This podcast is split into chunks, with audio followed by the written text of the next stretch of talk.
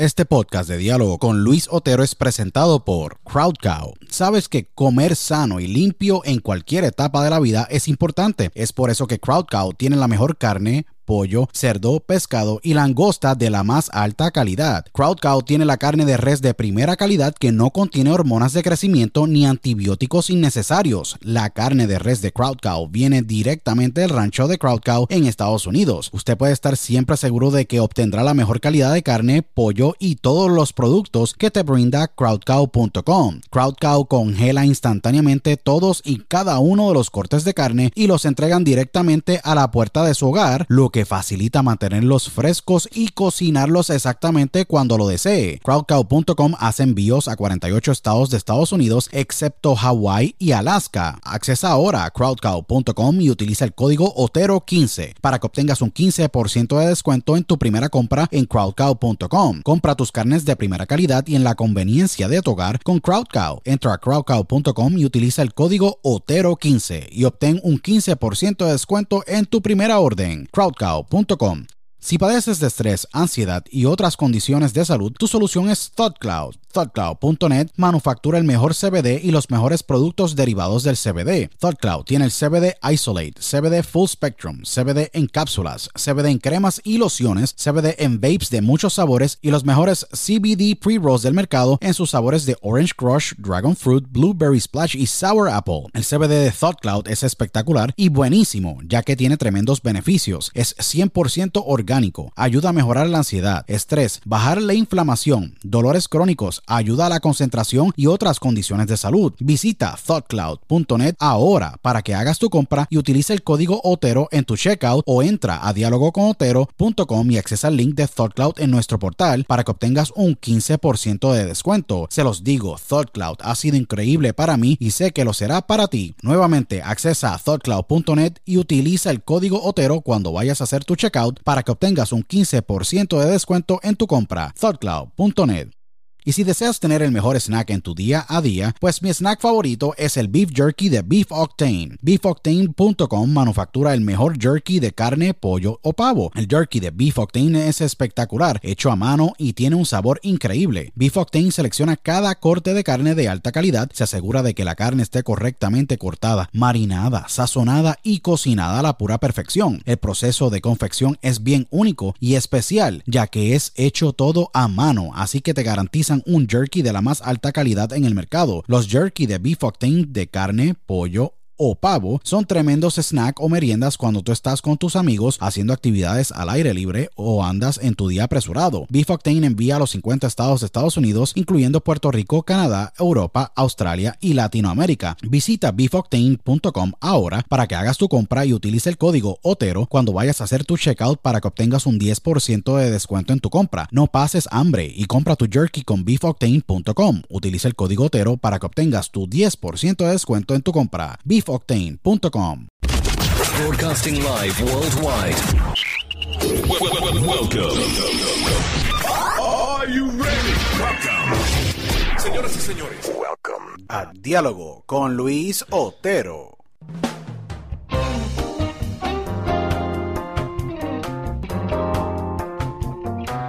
Bueno, bienvenidos a una nueva edición de Diálogo con Luis Otero. Aquí tu host, Luis Otero, agradecido con todos los miles y miles de oyentes que nos escuchan alrededor de todo el mundo a través de nuestro podcast. Eh, le agradezco a los más de 100 mil oyentes que tenemos. Agradecido con todos ustedes. Eh, les exhorto a que me sigan en todas las redes sociales, arroba THE de Luis Otero. Estoy un poco enfermo, me pueden escuchar un poco en la voz. Eh, estoy pasando un catarro que tuve, que tan pronto llegué de vacaciones acá, pues me dio eh, cuando estuve de visita eh, en Puerto Rico con mi familia, pero estoy under the weather, pero estamos aquí para todos ustedes. Nuevamente síganos en las redes sociales arroba HE de Luis Otero en Instagram. Eh, nos pueden escuchar el podcast en más de 29 plataformas digitales, iHeartRadio, Tuning Radio App, Stitcher.com, Apple Podcast, Spotify, you name it, en todas. y les agradezco a todos ustedes y los correos electrónicos que nos han llegado de todas partes de, de, de Sudamérica recientemente. Hoy yo tengo un episodio súper cool, sumamente informal. Y les voy a explicar por qué. Eh, este invitado que yo tengo durante el día de hoy, eh, yo lo conozco hace varios años ya atrás. Eh, conozco de su carrera. Lo más interesante es que vengo a conocerlo muy bien exactamente hace un año y medio. Exactamente. Eh, es productor, ingeniero, eh, DJ, eh, fue de tour DJ de, de Zion Lennox todavía, si no me equivoco, actualmente sigue siendo tour DJ de Liano. Hoy día es propietario, cofundador de Mass Music. que es un label urbanos que, está creciendo grandemente, donde tienen firmada a Yo Soy Jen, que es un fenómeno digital actualmente, y adicional ha trabajado con artistas como Juan Car Problematic, Pacho Alcaeda o Pacho, el antifeca hoy día. Eh, eh, eh, y un sinnúmero, tú sabes, de, de artistas. Eh, que es bien cool y vamos a tener una, conversación bien abierta sobre la industria, eh, su carrera, lo que ha hecho eh, y posiblemente se enterarán de muchas otras cosas que yo hago, que muchos de ustedes, miles de ustedes, todavía no conocen de mí y para mí es un gran placer tener durante el día de hoy en, en Diálogo con Lijotero a mi gran amigo eh, y DJ, productor e ingeniero, DJ Laser. Bienvenido aquí a Diálogo con Lijotero. Laser, gracias por aceptar la invitación, brother. Eso, eso, eso, sabes que sí, sabes que cuentas conmigo siempre, siempre. A fuego, a fuego. Laser, gracias por aceptar la invitación. Eh, yo sé que tú siempre estás y, estás siendo expuesto y estás expuesto todo el tiempo a, podcast y contenido bien urbano, como lo que es rapetón, trapetón. Esto es muy diferente, incluyendo de que pues, esto es muy diferente a niveles de, de cómo, cómo, yo trabajo, ¿me entiendes? Los diálogos y las conversaciones, pero es súper cool porque eh, es algo diferente que tú no has hecho anteriormente, tener un diálogo así con un tipo mucho más proper, eh, pero eh, súper cool y de verdad bien honrado de que estés aquí en el podcast. Laser, mucha gente, like, han escuchado tu, nombre en, temas, recientemente en el tema de Oswald eh, y Juanca, que, ha sido un éxito bien grande. Eh, y, pero tú, tú, empiezas hace muchos años, ¿verdad? ¿Hace cuánto, ¿Hace cuánto tiempo tú llevas en la música en sí? Porque tú, yo te conocí tú, siendo, tú trabajando en gira eh, con Zion y Lennox, que ya pues la ZL pues básicamente son un dúo histórico. Eh, ¿me entiendes? En la música urbana en Puerto Rico, overall, en el mundo entero. Eh, y, pero tú has tenido una carrera de varios años atrás, pero ¿dónde, dónde es que tú comienzas? ¿Dónde es que tú naces? ¿Dónde es que se, origina eh, Laser? Eh, yo, yo, yo como tal, yo como tal, empezó una fiebre de, de yo crear, en aquellos momentos, pues, tú ibas a los paris con tu MP3, hacías tus parisitos de marquesina, en aquellos momentos y, una vez hice uno para un compartir bien pequeño y ahí empezó como curiosidad de, crear música, de crear tu, tu, tu playlist, ponerle la, poner la música a la gente para que bailara. En Bayamón se hacía mucho para marquesina. Entonces, ¿qué pasa? Mi tío, mi tío de parte de padre, fue DJ en su momento, o sea, fue un DJ bien reconocido, tocó en discotecas bien importantes aquí en Puerto Rico, conoció a muchos artistas. Y pues yo le cuento la, la curiosidad que tengo y él empieza como que a ayudarme, a ponerme a prueba. Y en, en transcurso con eso, eh, empiezo a hacer mis SEO en Bayamón y en Carolina y todas estas áreas metro. Había mucha competencia de DJ que hacía mis SEO y que sonaban por ahí, el motorista. Sí, como los, Warner, como era, DJ Warner, Tony, otros, otros eh, DJ. correcto. En, en, ese momento, pues, yo empiezo a hacer mis mi soniditos y después más adelante me empecé a juntar con esos DJs que ya tenían su sonido y pues eso me ayudó a, a yo crear mi fanbase y a crear mi vuelta como DJ haciendo mis SEO, pero yo iba a los paris a tocar. ¿Y qué pasa? Eh, yo me graduó de la high y tan pronto salgo de la high, cojo residencia en distintas discotecas y sigo ah, tocando por ahí, eh, empiezo a tener más nombre, empiezo a tener este más alcance con la gente y pero cuando está pasando todo esto, ya yo vengo, pues yo siempre he sido de, que no me gusta quedarme haciendo una sola cosa, que yo vengo buscando qué más hacer, qué, qué otra cosa inventar, qué, qué, por dónde me voy, porque yo no quiero ser un DJ toda mi vida. Pues, ¿qué pasa? Yo en, ese transcurso aprendo también que hay otra manera de ganar dinero siendo DJ, siendo DJ de artista. Y a la misma vez aprendo el negocio. En aquel momento no lo sabía hasta que entré empiezo a tirarle show. En, yo le tiré show a muchos, a muchos cantantes. En aquel momento Javi de Flow, que tenía un panamericano bien pegado. Ah, no, seguro. Este, Joan O'Neill, eh, Henry Johnny. Eh, llegué a ser eh, DJ de, de, Pinto, el vocal coach de Yankee. Viajamos en un año tres veces por Europa, estuvimos dos semanas por allá. O sea, empecé a, a, a ver hasta salir de Puerto Rico Y entonces, cuando llego a Zion y Leno, ya yo estaba un poquito más adelantado a, a lo que era DJ, eh, conocimiento de la música. Y con Zion y Leno, yo aprendí mucho más que cosas que yo no me imaginaba. O sea, lo que es detrás de las tarimas, los técnicos, eh, la producción, eh, todo lo que tiene que ver con un show en vivo.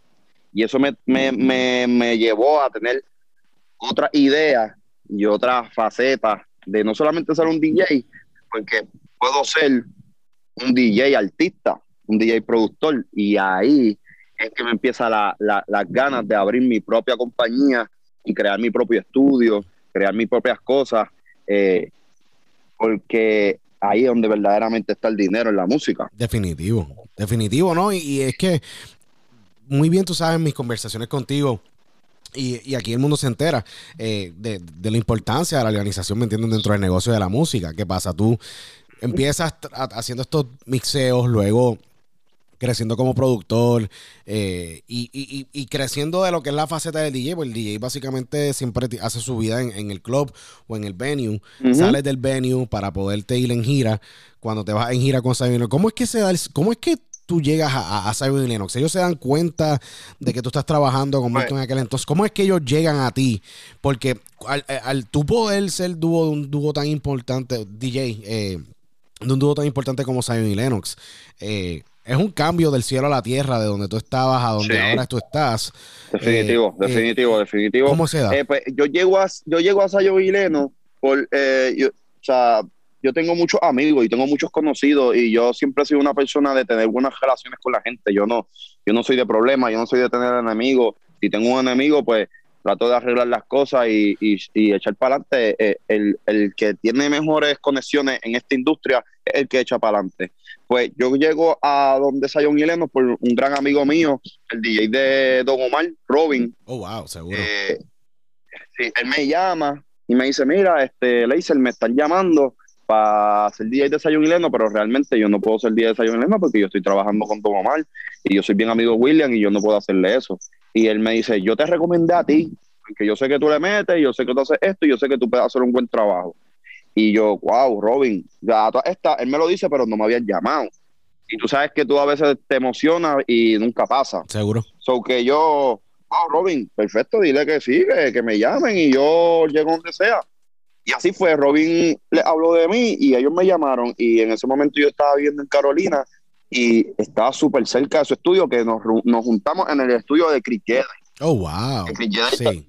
y Aquí, Chris. Jedi es bien amigo mío porque él estudió conmigo en el CAT y, y yo lo conozco también a- a- eh, cuando trabajaba con Omil porque llegó un momento a trabajar mucho con Omil y cuando yo llego allí pues ya yo conocía a la gente ellos se dieron cuenta como que ya yo estaba envuelto en la vuelta de, de, de que ya yo con- la gente me conocía a mí y pues eso le llamó la atención en ese momento me acuerdo ese día conocí a Edgar Andino que era el Seguro. manejador de Sayon Glendon en ese momento Seguro que sí. El gran Sí. Edgar Andino, un gran Y- un, un gran, un gran manejador que ha tenido carrera, empezó con Wisin y Yandel. No sé si empezó con Wisin y Yandel, pero lo empecé conociendo con Wisin y Yandel fue que básicamente la Sí. persona que los llevó a niveles globales, a un, a un nivel sí sólido de la música, en la música urbana fue, fue Edgar Andino. Eh, so que, sí, Tremendo no, manejador, un- tremendo manejador. Un tipazo, sí. seguro. Lleva, a los- a artistas a otro nivel. Sí. Y pues lo conocí y, y, eh, ahí arrancamos como tal Sayon y Leno, hicimos mucha, mucha, mucho, muchos shows. Sayon y Leno siempre está buqueado, siempre tiene party. Sayon y Leno es uno, uno,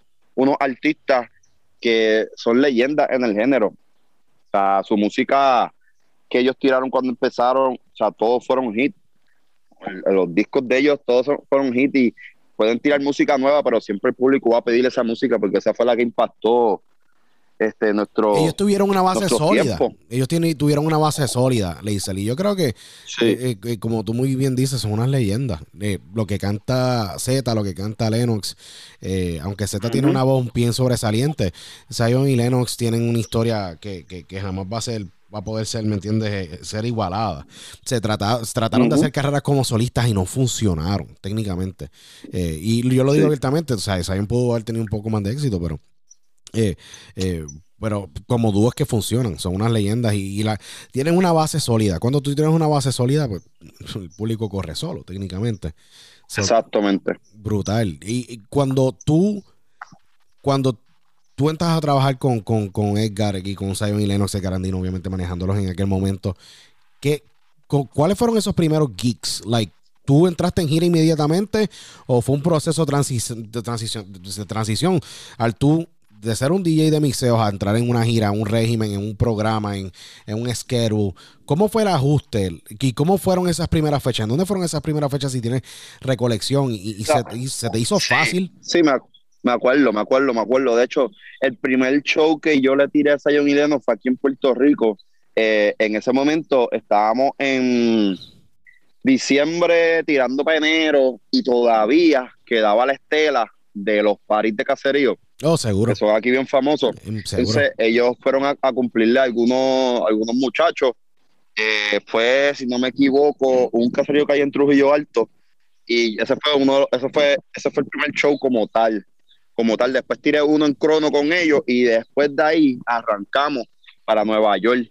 Hicimos una discoteca, que yo no sé si todavía está abierta, pero hicimos una discoteca allá en Nueva York, que fue sold out completo. Después de eso empezamos a sa- a ensayar con banda y perdóname, perdóname. Después de eso nos fuimos para Barranquilla. Estuvimos en Barranquilla para los tiempos que eran eh, las Olimpiadas por allá por Barranquilla. Ya tú sabes, Barranquilla estaba explotadísimo. Hicimos unas tarimas que habían 30 mil personas. Bueno, algo demasiado impresionante. Para ti, Después de impresionante. eso, Tiene que ser impresionante esa vista desde ahí arriba. Claro, no, y no solamente impresionante, también eh, real, el que te diga que cada vez de un show no se pone nervioso, es un, un embustero, realmente, porque especialmente el DJ, el que tiene el control de la música, el que si pasa algo, el que van a mirar mal al DJ, el que si pasa algo, al único que le van a echar la culpa al DJ. So, el que te diga que no se pone nervioso antes de subir una tarima un embustero. Siempre está esos nerviositos que te tienes que dar ese shot antes de subir a la tarima para que te bajen esos nervios, porque realmente tú tienes el control de la noche, tú tienes el control de todo. Tú manejas esa energía. Ellos cantan. Nosotros tiramos la- la- las pistas, la música, todo, donde hay que parar, donde hay que quitarnos, donde hay que cambiar la música. So, es, es- es una presión bien fuerte que tiene sus consecuencias, pero una presión bien fuerte. Después de, después de esa tarima de, de como 30 mil personas, nosotros nos... eh, ahí mismo, en ese momento que yo empiezo con Zion y Leno, Nicky Jan está re- eh, resucitando de En la ese, ceniza. en, en ese, en ese mismo tiempo, sí, sí, sí, sí. Seguro. Entonces, eh, no, eh, Zion los montan en la gira de Phoenix Tour.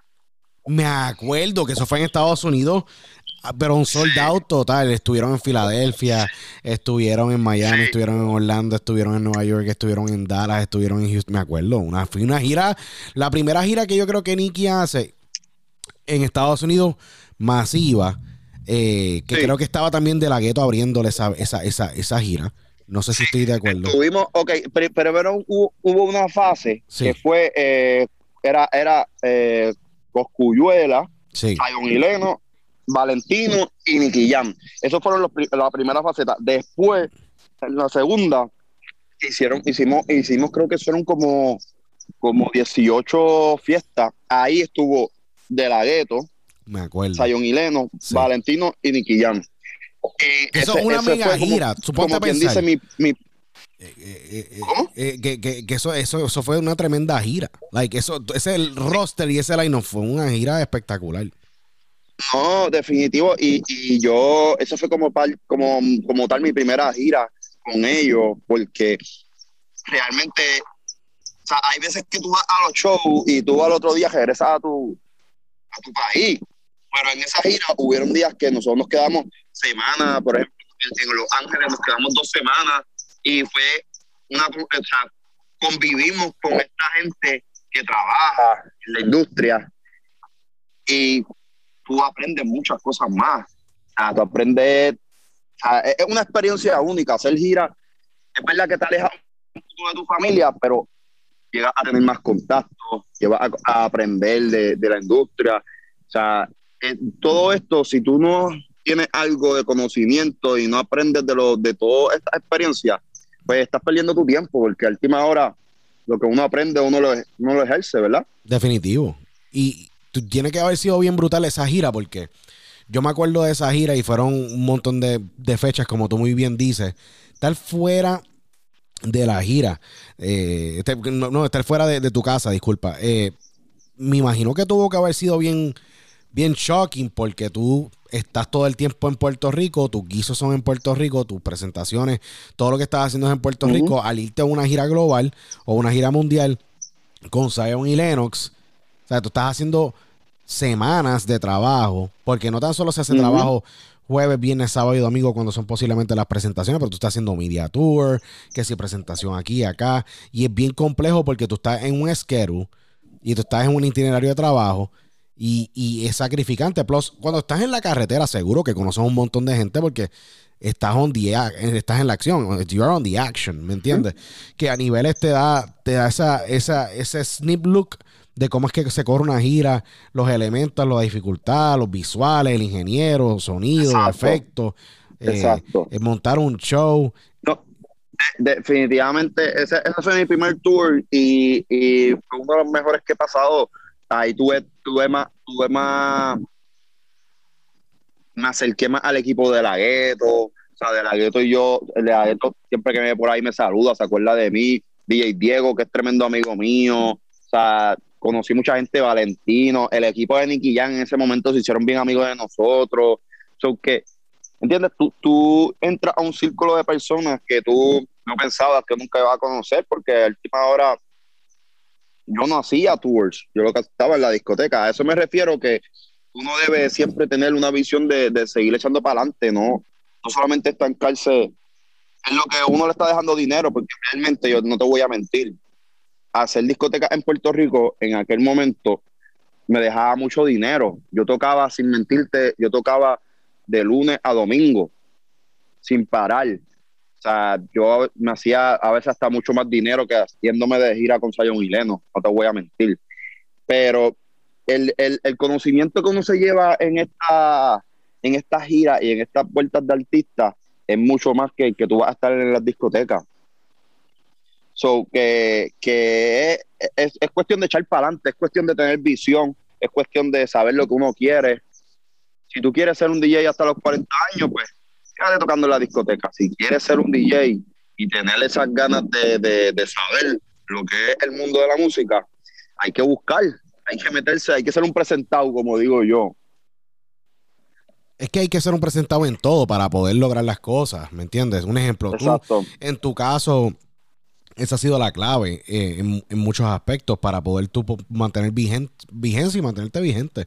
Porque lamentablemente, lo tengo que decir y lo digo abiertamente, la industria de la música es una industria sumamente eh, intensa, competitiva, eh, bien tóxica, es la verdad. Y lo digo abiertamente, muy tóxica en muchos aspectos debido a que la percepción que se vive en las redes sociales para muchos es la realidad. Vamos a ser sinceros. Eh, y la realidad es que esa percepción que tú estás teniendo posiblemente de la industria no es la correcta. Y lo digo de que sí, hay artistas que les va muy bien, hay muchos productores que les va muy bien, eh, pero pues ya la gente se aclimata a un tipo de imagen y eh, de, de varias cosas, varios factores métricos. Y ahí es que cuando un artista pues baja, porque todo el mundo que sube baja, eh, pues se le hace difícil a veces adaptarse eh, a esa percepción del público. Y, y- y- pero es una industria muy, muy competitiva y, y lo, y lo menciono porque tocaremos de estos temas en esta conversación en algún momento, tú sabes, lo, lo- difi- la- lo difícil que es eh, la, la industria en muchos aspectos. Cuando tú estás en esta gira, eh, Leisel, eh, cuando se acaba esta gira, ¿cuánto tiempo más tú estás con, con, con, con, Z y- con la Z y la L? ¿Tú estás con, con ellos un, año Sí, más? o tú- o- porque tú tuviste un yo- buen tiempo con ellos. Tú tuviste una buena corrida con el dúo. Sí, yo estuve, yo estuve como tres, cuatro años con ellos. Como tres, cuatro años con ellos. eh, eh, hicimos, sí, hicimos, hi- hicimos sin número de, de tarima, o sea, tarima mega importante. Yo hice lo que nunca me imaginé. Yo hice Viña del Mar con Sayon y Leno. O sea, yo no sabía lo- yo no sabía cuán importante era esa tarima hasta que mucha gente me empezó a escribir. Al sol de hoy todavía gente me taguea videos porque ahí la parte, el video que más se fue viral en YouTube es una parte del show que yo hice como un medley de las canciones viejas de Sayon y Leno, pero las más pegas en aquel momento. Seguro. Entonces, en, en YouTube se fue como que un poquito más viral y esa parte del show yo tengo como un solo. Y la gente, pues obviamente las cámaras me enfocaron y la gente que me conoce me sigue tagueando, me sigue tagueando, ah, yo conozco a Ley, ah, mira, mira, otro. Y la tarima de Viña del Mar fue una experiencia bien grande para mí. La primera vez que fui al Madison Square Garden también fue una gran experiencia para mí. La primera vez que fui al Staples Center también fue una gran experiencia para mí. O sea, han, hay- han habido tarimas que, que yo digo, wow, nunca pensé que iba a pisar una tarima así. Porque realmente yo sé hasta dónde yo quería llegar, pero no sé si lo iba a poder lograr. O sea, eso, son, son muchos factores Hay muchos a la misma factores. vez, O sea, o sea, eso es bien importante. Hay son- muchos de- factores. demasiado. So, a la misma vez, no solo eh, eh, aquí desviándome un poquito del tema, no desviándome, o sea, No, no, seguro. Zumba. cuando, cuando yo viajé con Zion y Leno, adicional a tarimas importantes, visité a sitios importantes y uno de los sitios más importantes que yo he visitado en mi vida fue con Zion y Leno y fue una vez que mm, está- íbamos a hacer un show en Cusco, Perú y, y Kiko, me acuerdo, alguien del grupo lo mencionó, dijo, tenemos este día libre, vamos a ir para el Machu Picchu. Y yo, ¿qué? ¿Para el Machu Picchu? Dale, yo me monto y nos montamos todo el corillo. Y tú sabes lo que es poder ir a un país, que tú vas a ir a trabajar, que realmente tú estás teniendo ganancias, que a la misma vez puedes experimentar una experiencia de una de las siete maravillas del mundo. Sí. So, yo me llevo una experiencia demasiado única que yo nunca imaginé que yo iba a ir a Perú a ir a ver el Machu Picchu. Es que es la O sea, que- ventaja, que- esa que es la ventaja de irte de, de gira. Yo sé que es sacrificado, pero es que estar en la carretera tiene un tipo de como que aura, ¿me entiendes? Como que un tipo de, de, de encanto. eh, porque estás expuesto al mundo, brother. ¿Sabes? Yo cuando viajo a, Gua- viajaba a Guatemala para negocios o a Nicaragua, pues que, que está en una situación gubernamental horrible, pero hace varios años atrás, eh, yo iba de negocio y, y tuve la oportunidad de ir a Antigua, ¿me entiendes? Ir a un montón de, a un montón de áreas, que es lo mismo tú. Pues vas para allá trabajando en ese setup, pero por lo menos puedes ir y pasearte por esa área cuando hay miles y millones de personas que nunca van a tener la oportunidad de ir a Machu Picchu, ¿me entiendes? Exacto. A, a eso voy. O sea, eh, o sea, yo realmente no me imaginaba que yo iba a decirle, por ejemplo, a mi pareja, oye, ¿sabes qué? Vamos a sacar par, vamos a sacar par de pasajes y vamos para el Machu Picchu. Realmente eso nunca iba a pasar en mi vida. Yo no iba, yo prefi- prefiero ir que sea a Los Ángeles, que sea a Colombia, pero fui y realmente me llevé una experiencia única, que la voy a tener para el resto de mi vida. Y de hecho, de- yo soy bien, como te dije al principio, yo soy bien presentado. Llegué a Puerto Rico, me puse a buscar información del Machu Picchu, o sea, aprendí algo, a mí me encanta mucho la historia, me encanta mucho la ciencia. Y me, o sea, me puse a, o sea, son cosas que uno va aprendiendo en el camino, ¿entiendes? Y son experiencias únicas que yo siempre me voy a llevar. Es que eso, eso, es lo, eso es lo bueno de estar, estar en gira, ¿me entiendes? De tu poder trabajar viajando el mundo eh, por ese espacio de tiempo. Cuando, y, y, y, y, y, Leisel- otra, otra, sí. mala mía que te interrumpa, Zumba. otra de las experiencias únicas que me voy a llevar, y esta no fue tan, tan así como las siete maravillas, pero fue una experiencia que siempre me acuerdo y siempre me la llevo en el corazón porque nunca me lo, me lo esperé.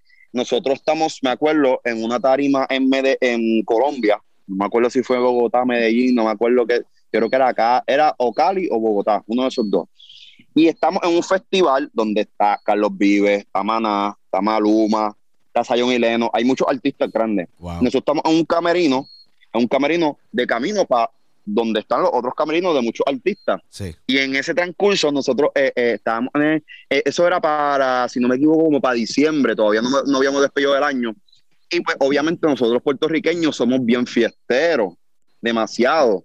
Pues estamos en el, en el camerino y empezamos a cantar plena, nosotros mismos, las bailarinas, los técnicos. ustedes yo, tenían, ustedes, te- eh, ustedes de tenían la- las panderetas ahí bien chévere, ¿me entiendes? Y, y te- Ajá, diantre. empezamos a cantar bomba y cosas así. Y la cosa es que entre medio de esa Estábamos cantando que si, si no me dan de beber, lloro. La cosa es que en ese mismo momento que estamos cantando esas canciones, entra Carlos Vive a nuestro caro, a camerino y empieza a cantar esas canciones con nosotros. O sea, todos nosotros nos quedamos como que, Carlos Vive, Carlos Vive está, está bueno, se me paran los pelos y todo. este- es- Carlos Vive está teniendo una experiencia con nosotros y nosotros estamos teniendo una experiencia con Carlos Vive.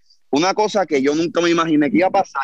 Una persona que es súper famosa, no le importó y entró con nosotros. Como Carlos Vive, vivió mucho tiempo en Puerto Rico. Seguro. Obviamente se sabe todas esas canciones, estaba casado no, con una puertorriqueña. Seguro, seguro le estuvo casado con una puertorriqueña por muchos años, seguro. y, y- y fue como que una experiencia única, única que yo siempre me voy a llevar en mi corazón porque nunca imaginé que un artista como esa persona fuera a tener esa experiencia con nosotros de que no nos conoce. Él entró, simplemente estos son boricuas, voy a entrar para allá y empezó a cantar con nosotros. Es que está cool, es cool, es- tú sabes, tener un Carlos Vive. Carlos Vive es un tipo del folclore colombiano, ¿me entiendes? Y trabaja muy bien el Ujú. vallenato, que es lo más loco porque esa es la música típica de Colombia. Y él estaba bailando la música típica de Puerto Rico en, en su país. That's crazy. That's a wild story. Esa es una, historia súper loca. De verdad. Súper, súper, súper. Súper al garete. Qué brutal. ¿Cuándo, le hice una pregunta, ¿cuándo es que se te da a ti la oportunidad?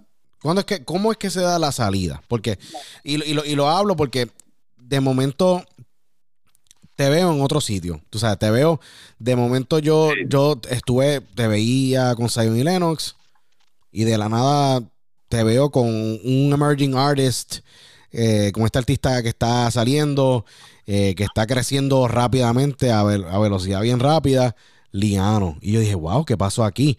¿Qué pasa? Liano hoy día es un mega nombre de la, de la nueva era, eh, con Braithiago, con Oswald, eh, con Brian Myers, con un, Alejandro. Con un Rabo Alejandro, con un Lenny Tavares.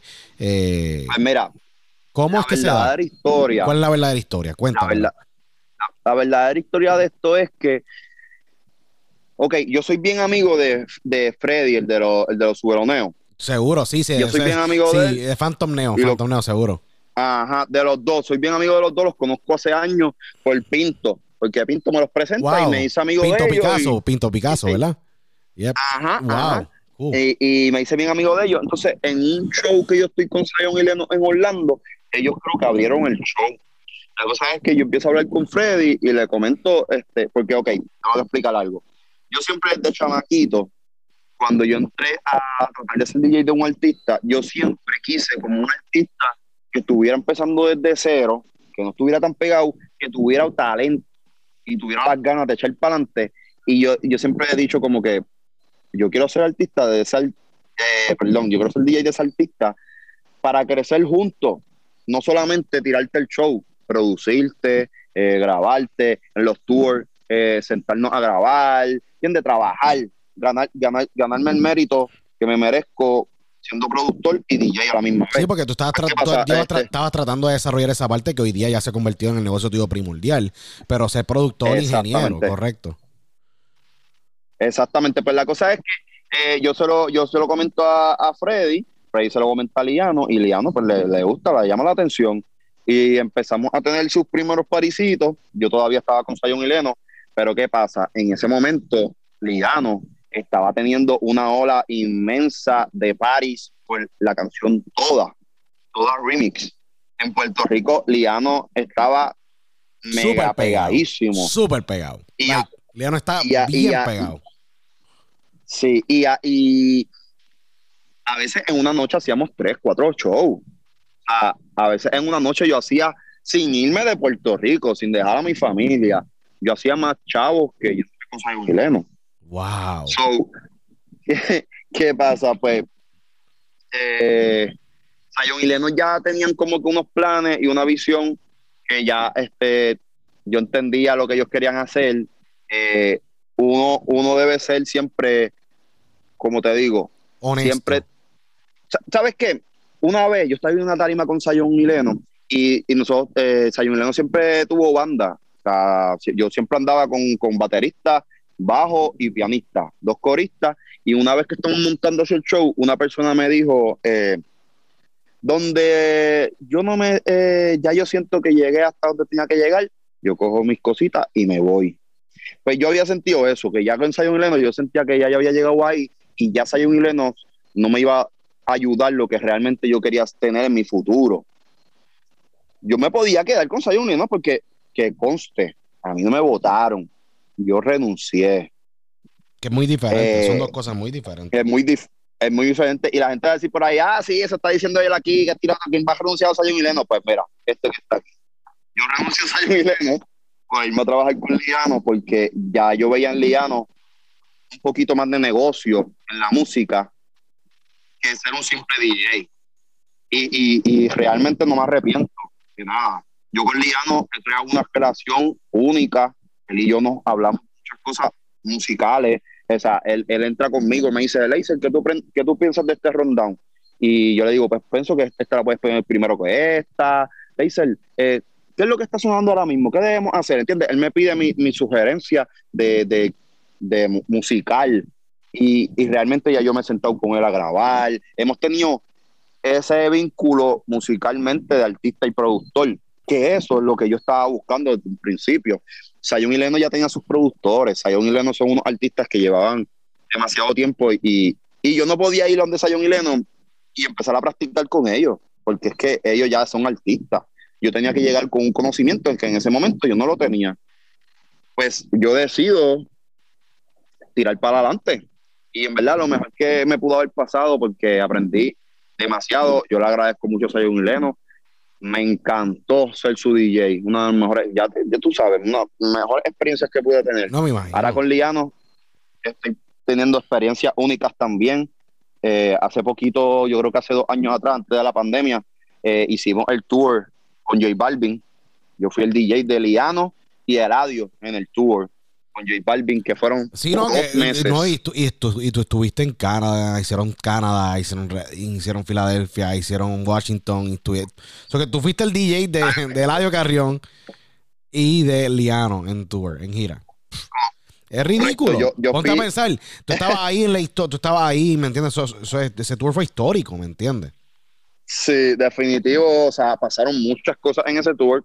Como vuelvo y te digo, aprendí muchas cosas en ese tour. En ese momento ya yo tenía ya mi compañía, que yo la estaba desarrollando, obviamente con artistas un poquito más, más emergentes, pero gracias a ese tour pude hacer muchas cosas cuando regresé a Puerto Rico. Y realmente, uh, tú te pones a pensar, es una locura. Dos artistas que ahora mismo están sumamente pegados. Yo fui DJ de ellos en el tour y compartí con ellos y los shows fueron inolvidables fui- o sea, tarimas, aquí te digo, sí que fueron tarimas súper inmensas. En todos los sitios que nosotros íbamos, eran unas tarimas súper grandísimas. Eh, fuimos a Toronto, fuimos a Mon- Montreal. Mon- Montreal es. Sí, ¿qué se estuvieron en, en En Quebec, Canadá. en Canadá. Sí, Montreal, También Quebec, Canadá. eso- Canadá. Eso fueron otras experiencias súper únicas. Obviamente nunca había tenido la experiencia de un tour bus. Es que, es que se- eh, la gira en Estados Unidos es muy diferente. Es como un ejemplo para la gente, para que se eduquen un poco. En el año 2006-2007, cuando Héctor El Fadel hizo el tour de Bad Boy, si no me equivoco fue en esos años, no, me, no, no estoy muy, muy seguro. Cuando sacó el disco de Bad Boy, se fue a una gira de Bad Boy Tour en Estados Unidos. Fue una gira básicamente en autobús. Igual que las famosas giras de Farruko que son en autobús. Al igual que obviamente las de Balvin en Estados Unidos que son en autobús. ¿Qué pasa? Es logísticamente mucho más fácil tú hacer una gira en autobús porque eh, a niveles de tiempo pues sí, tienes, me- tienes mejor comodidad como artista eh, y, como, y como equipo para tú poder pues, operar de ciudad en ciudad y poder capitalizar más en el mercado que cuando versus a una gira donde tú te tienes que regresar y volver nuevamente. ¿Qué pasa? Abaratas mucho el costo a niveles de, de- de viaje y tienes todas las comodidades, ¿me entiendes? En la guagua, donde pues te puedes movilizar mucho mejor y a niveles logísticos pues le puedes llegar a lo, puedes garantizarle al fanático que tú vas a estar en el venue y no va a haber ningún retraso en un avión, ¿me entiendes? O en un aeropuerto, lo que sea. So que esa gira fue súper sí. cool. Tú, tú llegabas, me imagino, sí. Usted, tú un ejemplo, tú llegabas a Toronto, hacías Toronto, Montreal, Buffalo, whatever, Buffalo, Nueva York, un ejemplo, la fecha, y seguían por ahí para abajo por la las próximas dos semanas en, en autobús, cómo era la gira exactamente. Exacto. Eh, por ejemplo, llegamos a Toronto En Toronto hicimos el show. Eh, a veces en los shows nosotros teníamos after party. Que nosotros éramos como que lo- lo- los niños especiales porque realmente cuando tú terminabas el show, ellos empezaban, oye, automáticamente J Balvin se bajaba esa tarima, ellos empezaban a sacar los tornillos porque esa tarima que se montó, se montó en todos los venues. Esa misma tarima que empezó, se montó en todos los venues. Ellos empezaban a desmontar para meterlo en los vagones, esos vagones arrancaban, Nos- se supone que nos montáramos en el turbos y arrancáramos porque ya había una logística de tiempo. Ok, de aquí a allá son tantos. Pues teníamos que salir a la hora que ellos decían, ok, ya a las 10 de la noche tenemos que estar arrancando. Si nosotros estábamos allí a las 10 de la noche, sabes que nos a regañar o podía pasar algo. Pero la vuelta era que a veces teníamos hasta el party nosotros éramos los últimos en irnos. O sea, fue una, una experiencia bastante chévere, pero sí, cuando se acaba el show, arrancábamos para otro venue. Eh, teníamos un, a veces en la semana, cuando no había show, eh, por ejemplo, que había show hasta domingo, de lunes a miércoles, por ejemplo, se paraba, nos parábamos entre medio de las ciudades y nos quedábamos en hoteles. Ah, eso fue lo único que cuando tuvimos camas de hotel, lo demás fue la cama en el Turbos, que te voy a decir, realmente para mí no es nada incómodo. Sí, tú sientes el movimiento y cuando frena la guagua, y lo otro, pero realmente para mí fue bien cómodo. Tiene un, cuando tú entras a la guagua, tienes un lobby ahí que tú tienes sala, cocina, tienes el baño. Sí, no, tú estás equipado. Tú Litera, estás y- equipado en una. En una Sí, y al- estás equi- equipado, por ley. Y tú, tú estás ahí, todo lo tuyo. Eso sí, o sea, tú, tú tienes que bañarte en el venue y antes de arrancar tienes que volverte a bañar porque no te vas a acostar a sudado.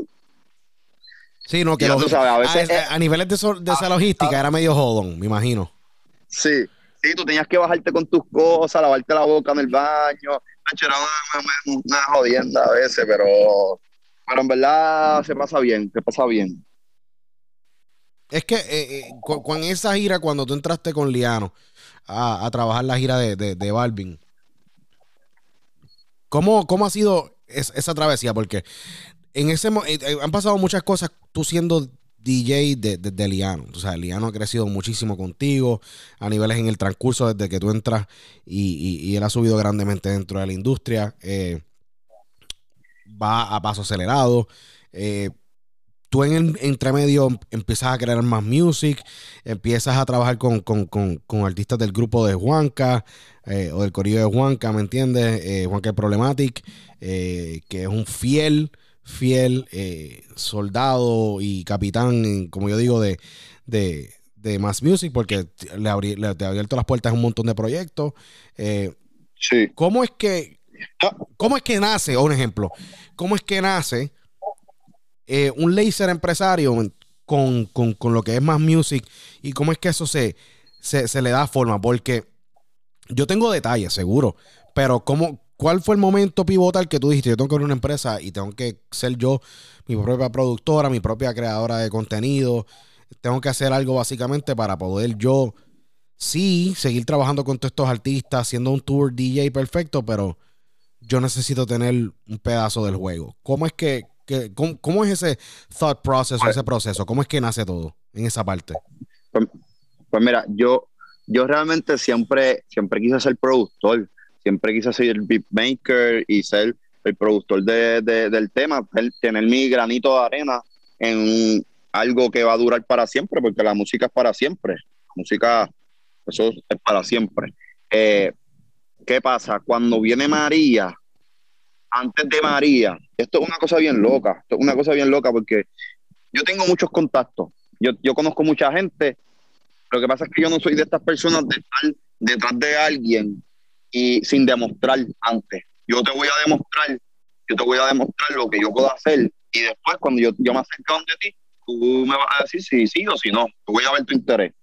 La cosa es que eh, cuando antes que venga María, pues mi- uno de mis mejores amigos, que ahora mismo es mi socio, My Music, Yese, eh, él me llama eh, y me dice, mira, Leiser, eh, nosotros teníamos un amigo cantante y él tenía una idea con él. Entonces él compró un equipo que no sabía usarlo. Compró un equipo, tenía un espacio que no sabía usarlo. Y me dice, mira, Leiser, necesito que este, me orientes un poco. Y yo, en, por lo que yo sabía, pues lo empecé a orientar. Acuérdense, el primer día que ori- no- lo, lo orienté, terminamos hasta en la finca Lennox, eh, Yesé, no lo podía creer. Ahí empezó como que yo dije, wow, realmente yo sé lo que se puede hacer, yo puedo, yo puedo entrar. Me empezó las ganas de meter mano, pero serio, ya. Porque yo quería meter mano, pero todavía estaba como que medio indeciso, como que eh, voy a seguir haciendo esto, pero aquí es más chavo, más rápido. Pues, ¿qué pasa?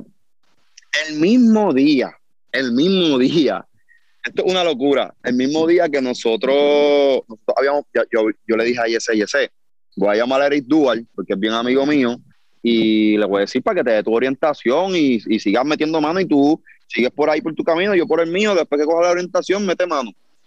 ¿Qué pasa? Ese mismo día que nosotros íbamos a reunirnos con Eric Dual, el día que viene María. Y yo le digo a Eric Dual, Eric, este, vamos a esperar que esto pase y nos reunimos mañana, si acaso. Y ya tú sabes cuál fue la historia. Vino María, y ahí se quedó todo. Eh, estuvimos De día fueron semanas, semanas, semanas, meses.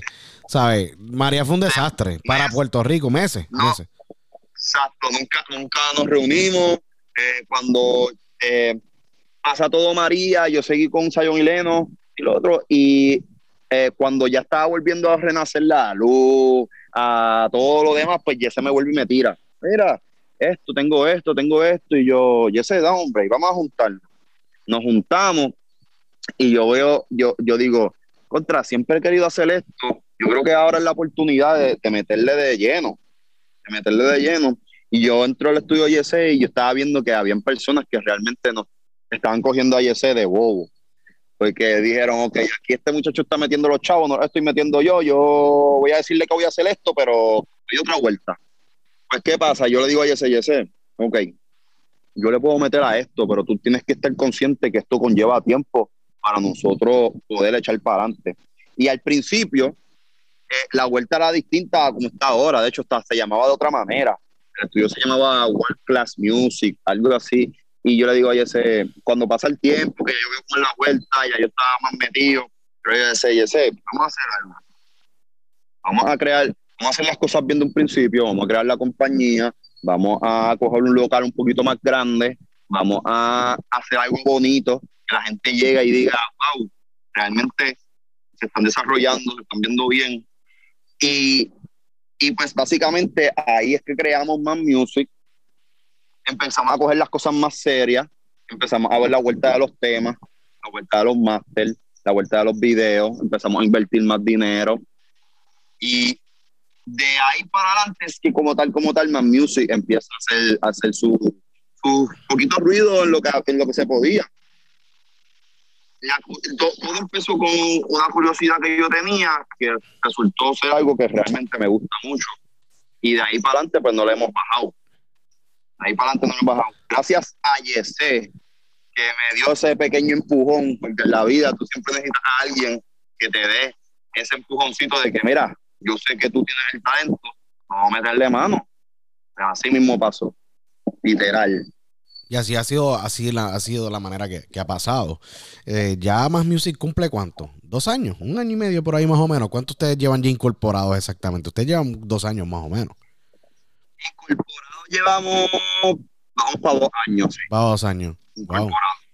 Pero realmente sin, sin incorporar que ahí cuando estábamos aprendiendo, pues en el local que nosotros tenemos llevamos como tres años. Es que el proceso de, de- ser un empresario hay que gatear. Mucha gente yo creo que en el proceso no, no se disfrutan eh, ese, es- ese. E- e- esos pasos y ese proceso para poder lograr lo que, lo que, lo que uno quiere lograr. Yo creo que la gente, they take it for granted. La gente, los primeros tres pasos se rinden. Aquí lo que yo creo que es bien importante sacar de, un- de, de, de, uno ser empresario y de poder lograr lo que sea es que consistencia.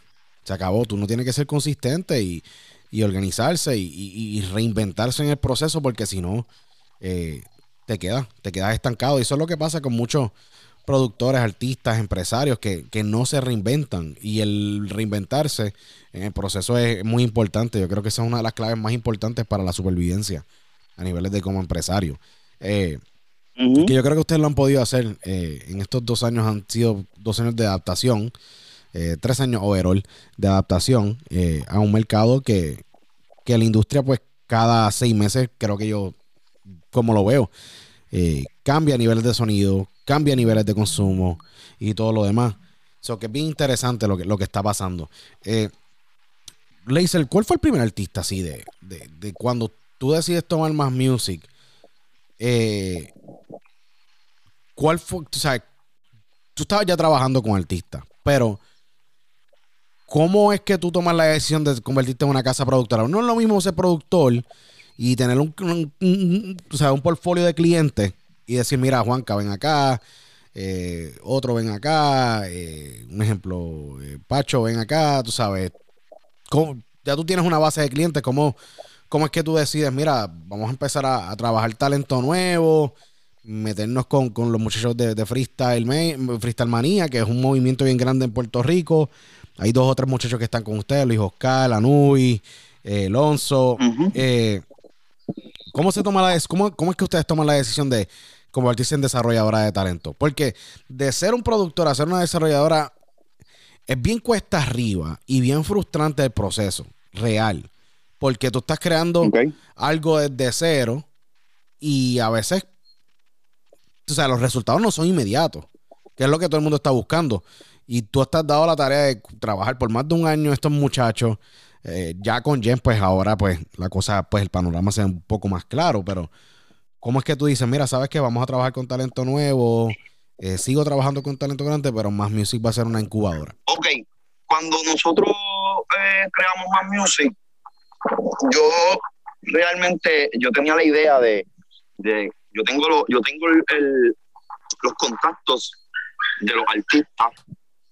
¿Qué pasa? Yo, yo quiero llegar a que los artistas vean que yo puedo trabajar, yo siendo el dueño del tema, yo costeando todo y trabajándolo como se supone yo puedo trabajarlo como se supone, como, como, un, como un gran artista quisiera que trabajara su tema.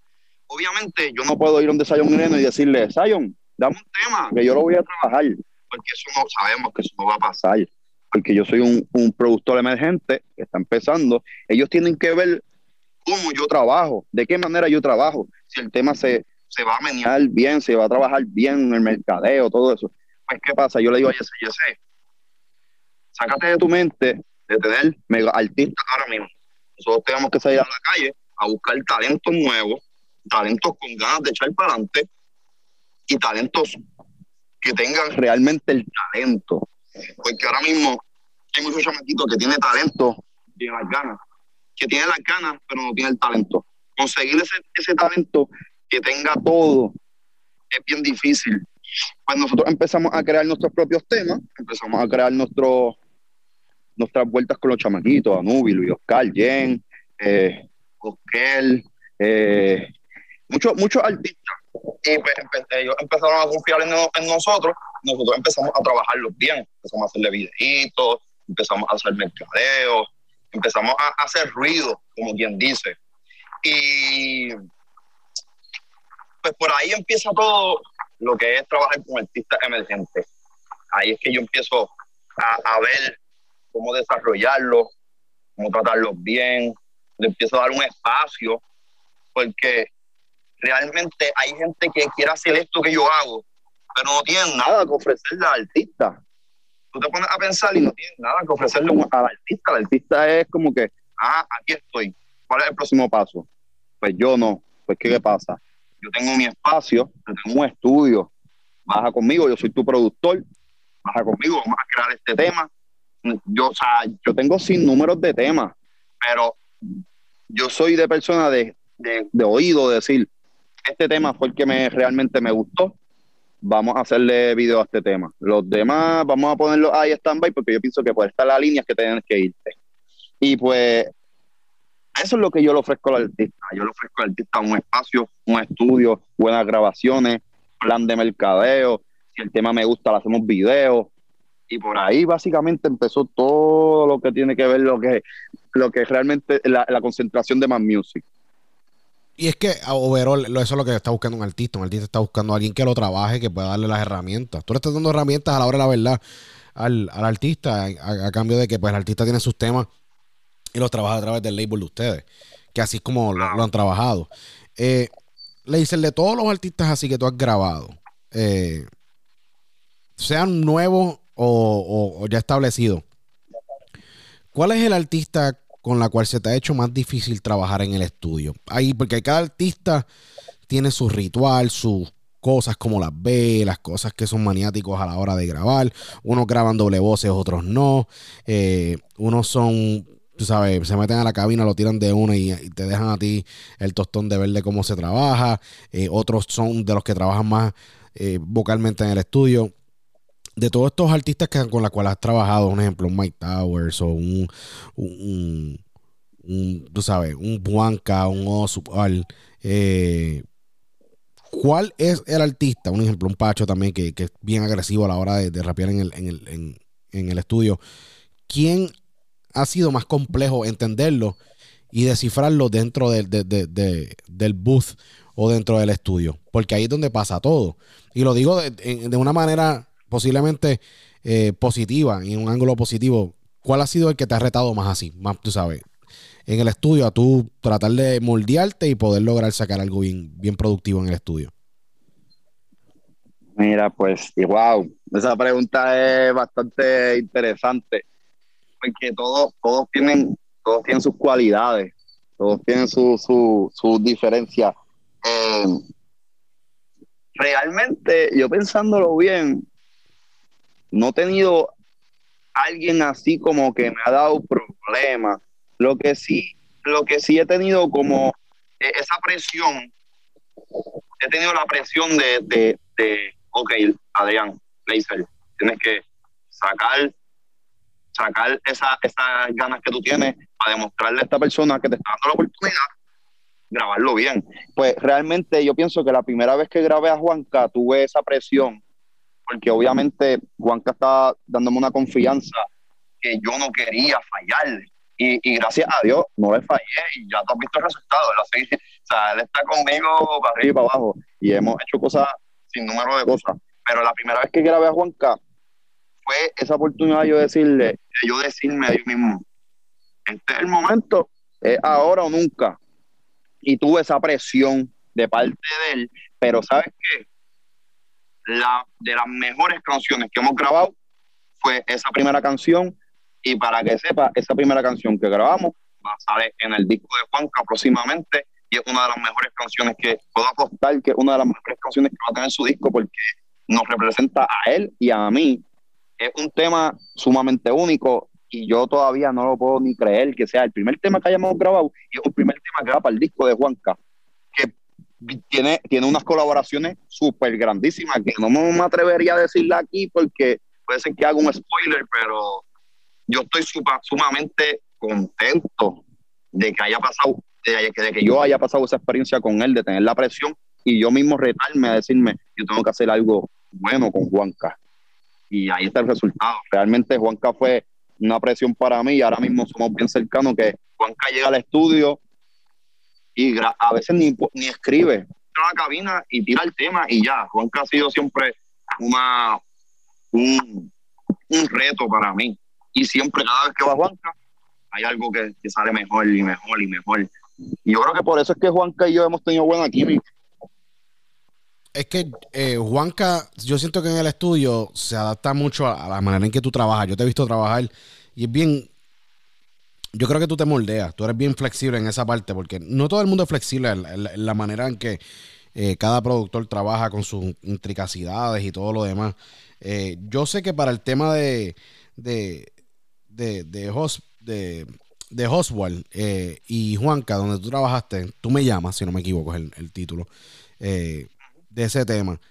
¿Cómo fue la dinámica en el estudio para grabar la parte de Juanca? Porque Juan, Juanca no confía en todos los productores o todos los ingenieros que hay allá No, afuera. no. Eh, ¿Cómo fue la dinámica para, para ese tema? Porque, y te lo traigo el tema de a, a- como de a colación porque siento que es un tema que, que de verdad tiene sustancia, pero yo sé que las vocales, esas vocales fueron grabadas por ti. Eh, Sí. ¿Cómo fue la, la vibra en el estudio? Básicamente todo lo que ha sacado Juanca en estos días, todo, todo, todo lo he grabado yo. Lo que es el tema de Carol G, lo que es el tema de Casper que salió hace poco, básicamente todos los temas que ha grabado Juan que han salido en estos días, los he grabado yo. Eh, el tema de Oswald, eh, realmente fue algo como, lo que Juanca realmente no es tan difícil de trabajar, lo que pasa es que Juanca es un poquito más jodón en la perfección de, de, de articular y tirar las palabras, pero realmente Juanca no es un dolor de cabeza. Juanca viene con una idea y la tiene básicamente al otro lado desarrollada. Y cuando él llega, yo lo único que tengo que hacer es mi trabajo y él tiene que hacer su trabajo. Después que yo haga mi trabajo, su trabajo va a quedar bien. Y, y cuando él llegó a hacer ese tema, eh, todo, realmente todo fue bien fácil. O sea, ya nos, nosotros, es que nosotros estamos ya bien acoplados. Ya él sabe lo que él tiene que hacer, yo sé lo que yo tengo que hacer, yo sé lo que a él le gusta, yo sé cómo a él le gusta escucharse. Eso es otra cosa bien importante que, que yo he aprendido. O sea, hay artistas que tienen mucha experiencia, pero si tú no tienes un buen productor que te que, haga escucharte a ti bien en la cabina, en el micrófono, él no va a tener esa musa para, para meterle ganas al tema. So, que como ya yo sé que a Juanca le gusta de cierta manera, pues yo antes que él llegue, ya yo le tengo todo seteado. Que cuando él se pone esos audífonos, Él, él entra- está con él- la él- musa él rompe ya a grabar, me imagino. de una. Él llega y tira de una. Eso es otra cosa que a mí me gusta de Juanca. No todo el mundo es así. Eh, él llega bien temprano. O sea, no es un artista que te va a llegar a las 12 de la noche. Ya a las 5 de la tarde nosotros estamos trabajando y ya a las 7 estamos recogiendo para irnos. ¿Entiendes? Que, que pues, Es que él, es padre también, él es padre de familia también, esposo, padre de familia. Yo creo que también eso es importante y hay que traerlo a esta conversación, ¿me entiendes? De todos estos miles que nos están escuchando, todas las personas que nos sintonizan, es que cada artista tiene su, su estilo de grabar y trabajar. Tú sabes, Juanca es un padre familia, esposo, eh, y no quiere estar todo el tiempo metido en el estudio, estar por lo menos dos o tres o cuatro horas a grabar de manera bien productiva, arrancar para su casa y pasar tiempo con los que de verdad valen. Que es lo mismo que tú haces. Tú trabajas durante el día, tú no trabajas hasta la madrugada, a menos que sea algo muy específico, tú siendo padre, esposo también de la manera misma similar. Similar, ¿qué pasa? Yo creo que eh, es bien importante, aunque hay gente que trabaja por la noche, tú sabes, y no los culpo, pero yo creo que bien importante tener como que ese, ese régimen o esa disciplina. Uno de los artistas más grandes del mundo que tiene un régimen de trabajo similar es Eminem. Eminem entra al estudio a las 9 de la tarde, a 9, ah, disculpa, a 9 de la mañana y sale a las 5 de la tarde.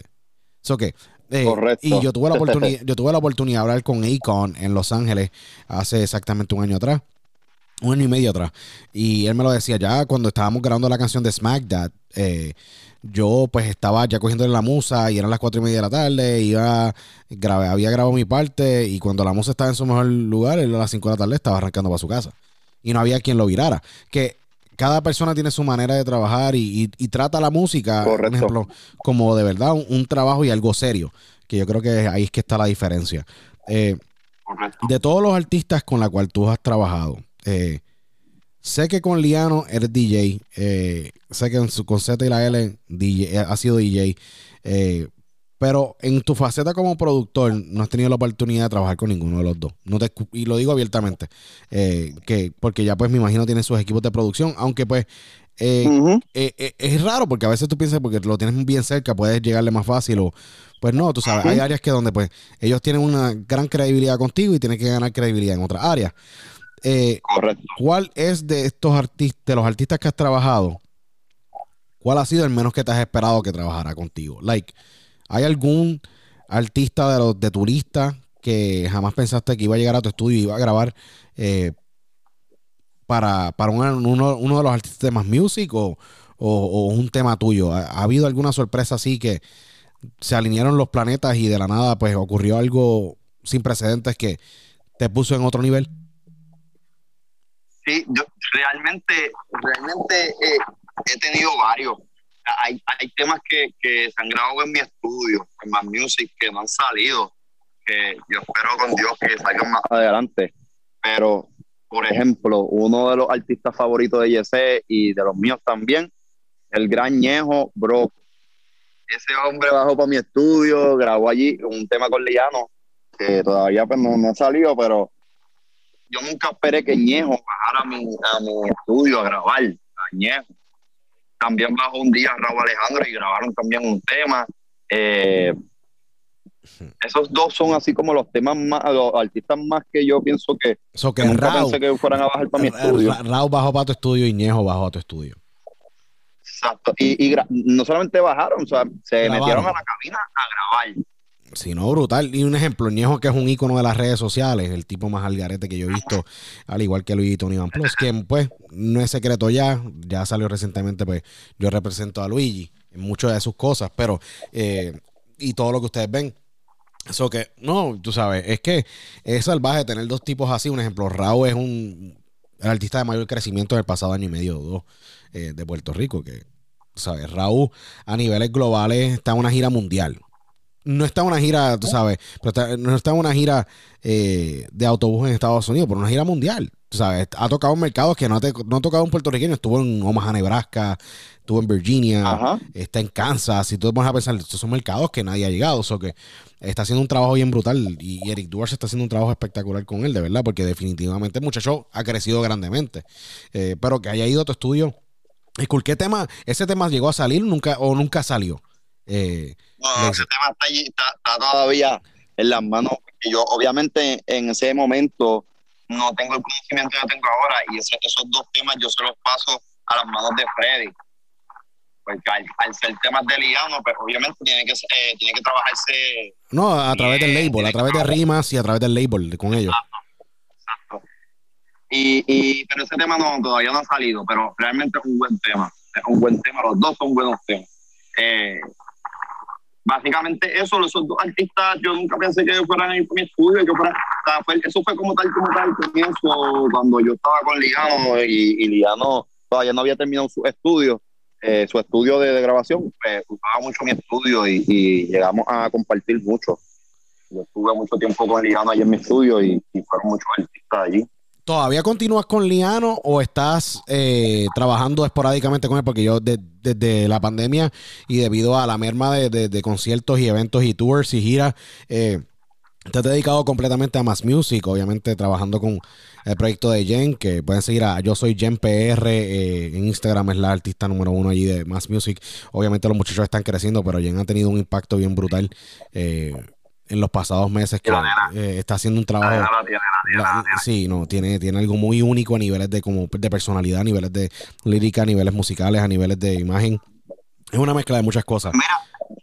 Yo, yo sí, sí, actualmente sigo, sigo trabajando con, con Liano.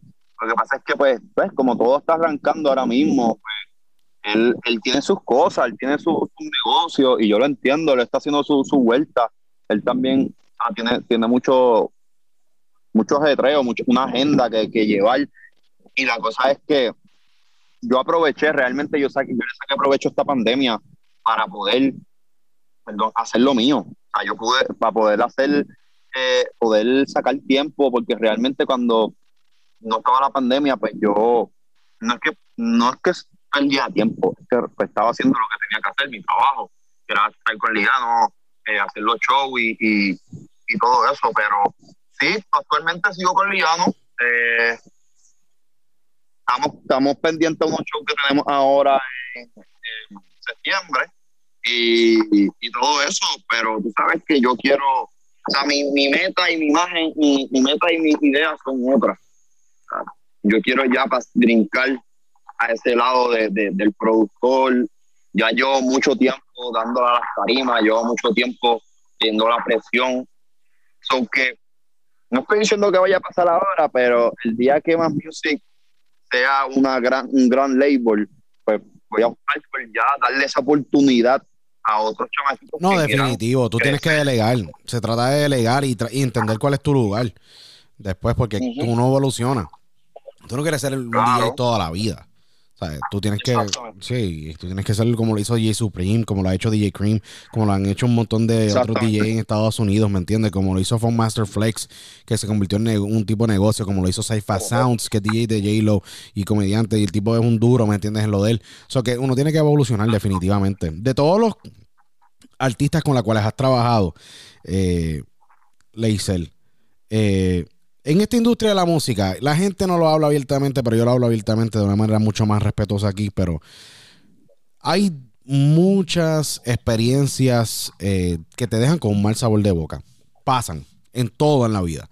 Eh, y en la música más todavía, por el simple hecho de que, pues, es una industria llena de testosterona, mucho ego, donde, pues, eh, todo el mundo cree que están en competencia.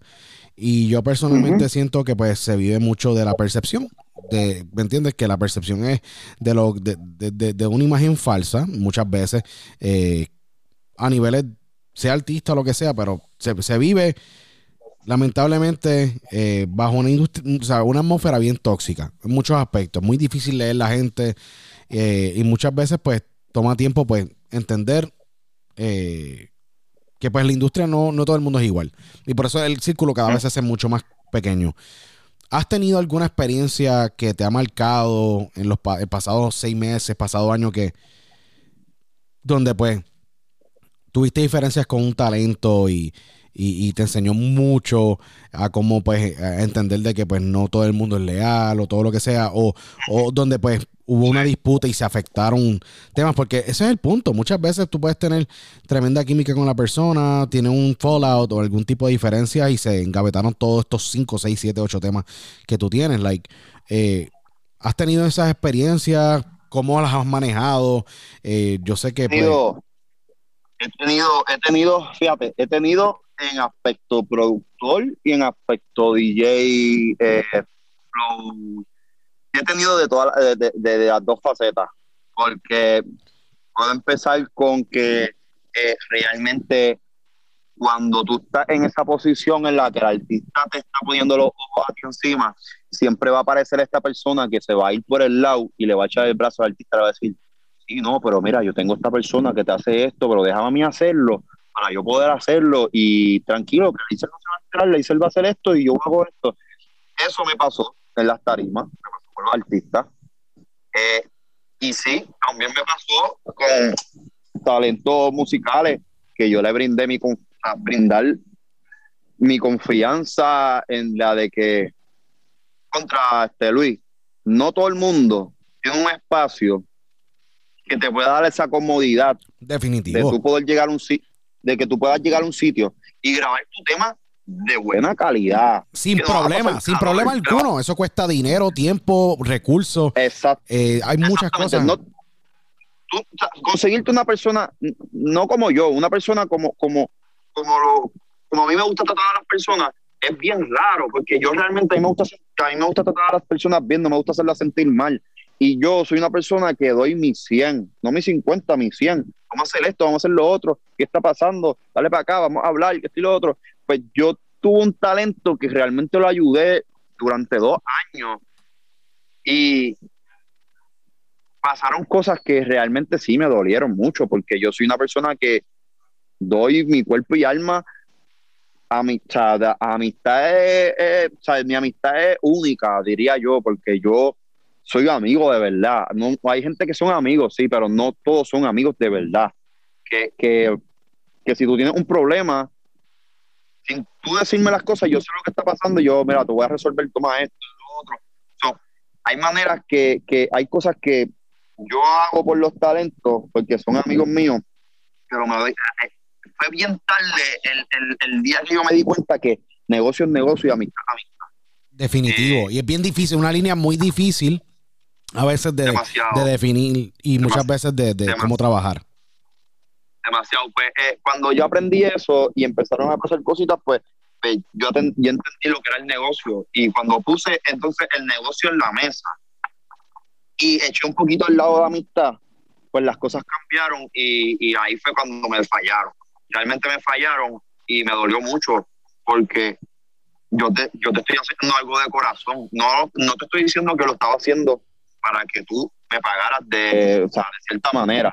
Lo estoy haciendo porque realmente tú sabes que yo estoy bregando contigo, que tú no tienes esta oportunidad en ningún lado, que yo estoy sacando mi sacrificio de, de, que estoy dejando hasta de cobrar lo que yo cobraba antes, por dedicarle tiempo a ti y a ustedes, por tener este encanto de espacio con buen equipo, con buena calidad. Nadie me da nada. Simplemente quiero trabajar siendo alguien reconocido en la música y que, me traicionen de esa manera porque fue realmente una traición. Sí. Yo lo veo como una traición. no sé cómo lo ven mucha gente, pero yo lo veo como una traición. No, te falló, Y- tú sabes. Ah. hay- hay- tiene que haber un- una palabra y a la hora de la verdad, cuando se está conduciendo negocios, se tiene que tener una palabra bien, bien, bien sólida. Tú sabes, a la hora de la verdad, tú tienes que ser un hombre de palabra y si había un acuerdo económico, había un acuerdo, pues, pues mira, tú tienes que obedecer ese acuerdo. Es triste. Ujú. Triste ver que la madurez, la- hay En el inmadurez. camino, lo- sí, en el camino los, los acuerdos se van agrandando, porque en el camino tú vas viendo quién es quién. Y yo realmente pensaba que esta persona era una persona como yo, pero la- realmente terminó siendo otro tipo de persona, pero como, como te digo, yo de todo aprendo y realmente aprendí mucho de esta. Aprendí mucho de esta y no, no digo que no me vuelva a pasar, pero cuando me vuelva a pasar voy a saber cómo manejar la situación. Y es un- como es una experiencia de vida que como empresario pues tú la, la atesoras porque mira, es mejor que esto hubiera ocurrido ahora. a Que ocurra después cuando la relación ya es mucho más lucrativa, más, más grande a niveles económicos y todo lo demás, porque pues hay muchas cosas ahí que después pues entran muchas complejidades a la hora de que la relación pues está a ese nivel y ocurren todo ese tipo de cosas, pues o sea, la, situación hubiera sido peor a niveles de negocio. Eso que es bueno a veces que las cosas malas ocurran antes que, que- se conviertan en grandes, así te, evitas un dolor de cabeza mucho más grande. Eh, y, yo creo que es una enseñanza y en la industria de la música y en cualquier industria es bien importante tener eso claro, eh, ya que uno va madurando como, como empresario.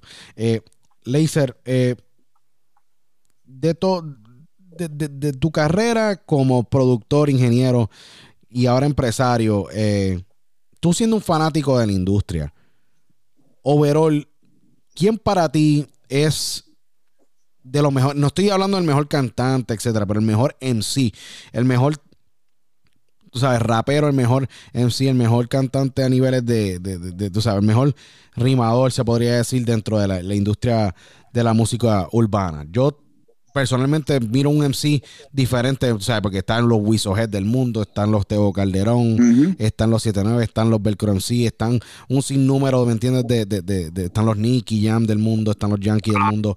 Eh, pero también yo, yo miro, ok, están los cantantes exponentes, un Liano que tiene un buen tono de voz, un Rabo Alejandro, eh, pero de- para ti, ¿quién es el mejor overall MC eh, en, en- en la industria urbana actualmente eh, hablando?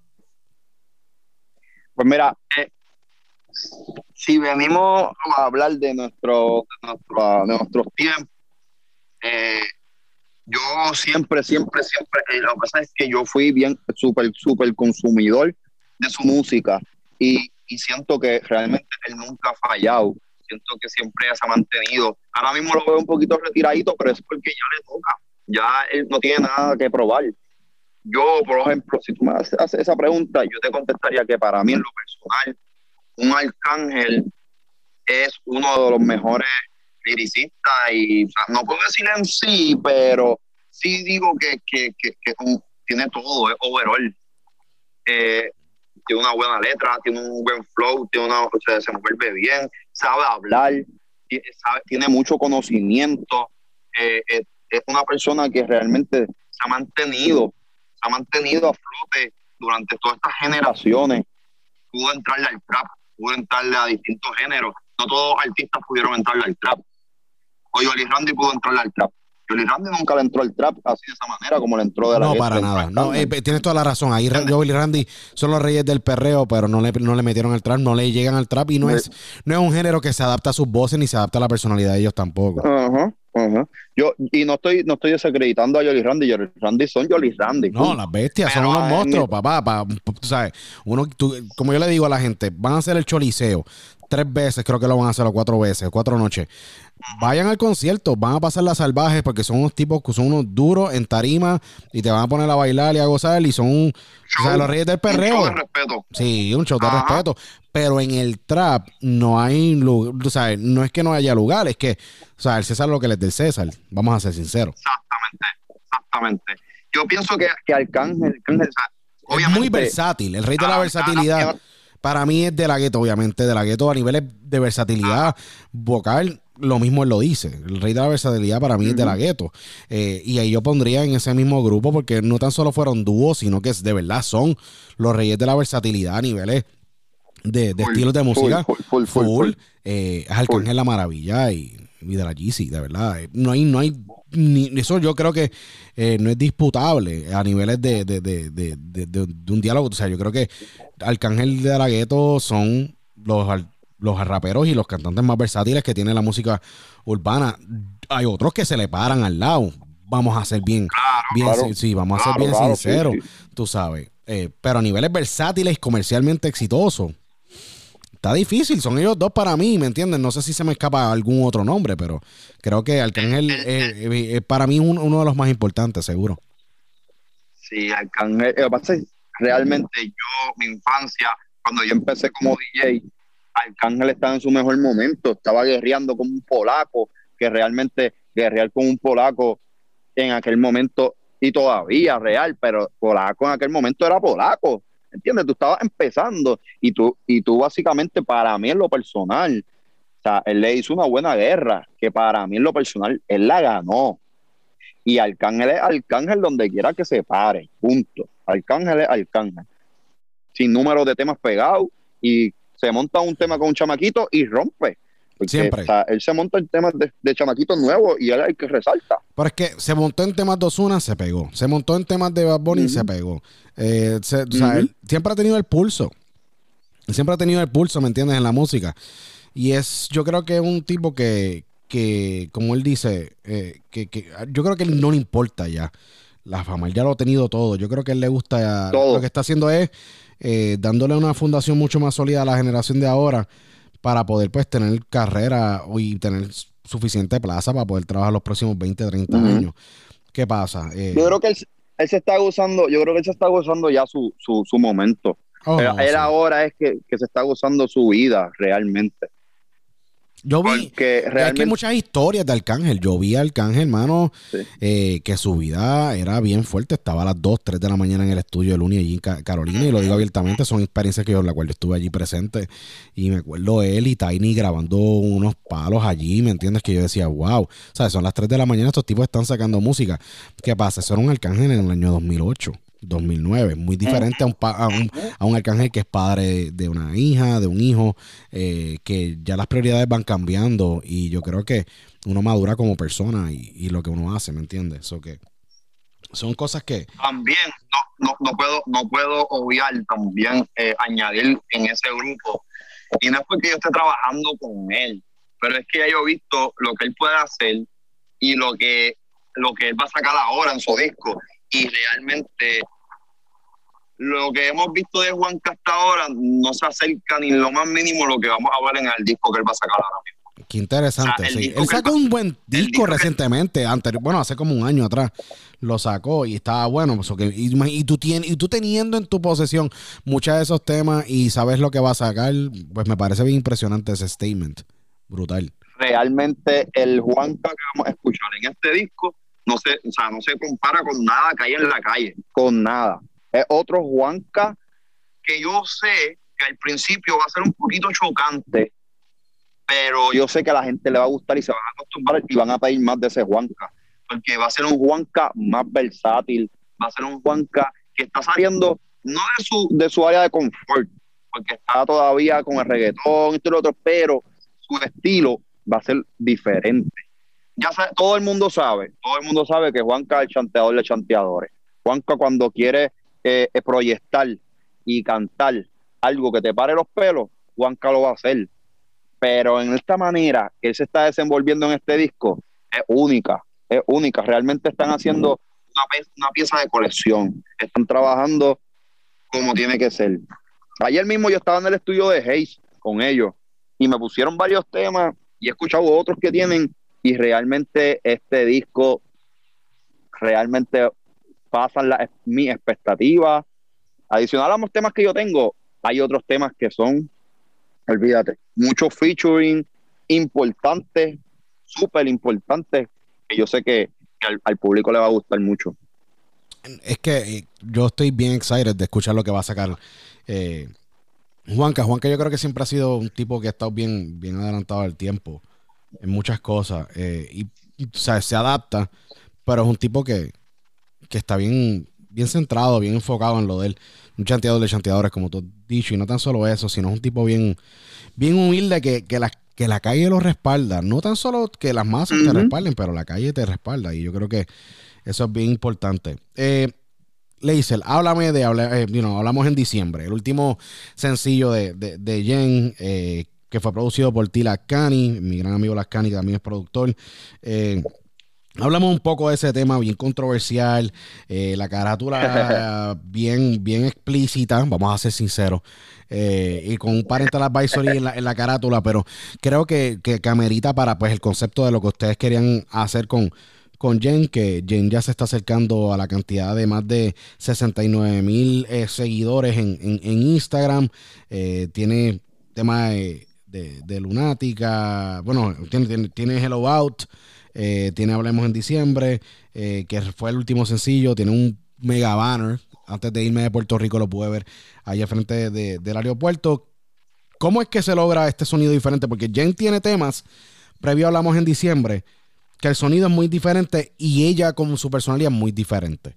En este tema es sumamente, ustedes salieron, bueno, ustedes fueron de la A y llevaron esto al extremo más, más controversial, yo creo, para una carrera como una artista que me entiende que está empezando como ella, y que está creciendo grandemente rápido, pero ¿cuál fue el, por qué conceptualizaron esto tan explícito y qué es lo que hace este tema tan único? Porque a mí personalmente el delivery de ella es exponencial y súper bueno en esta canción. Ella trabaja muy bien y el, te- del tema va de la mano de lo que ustedes querían lograr.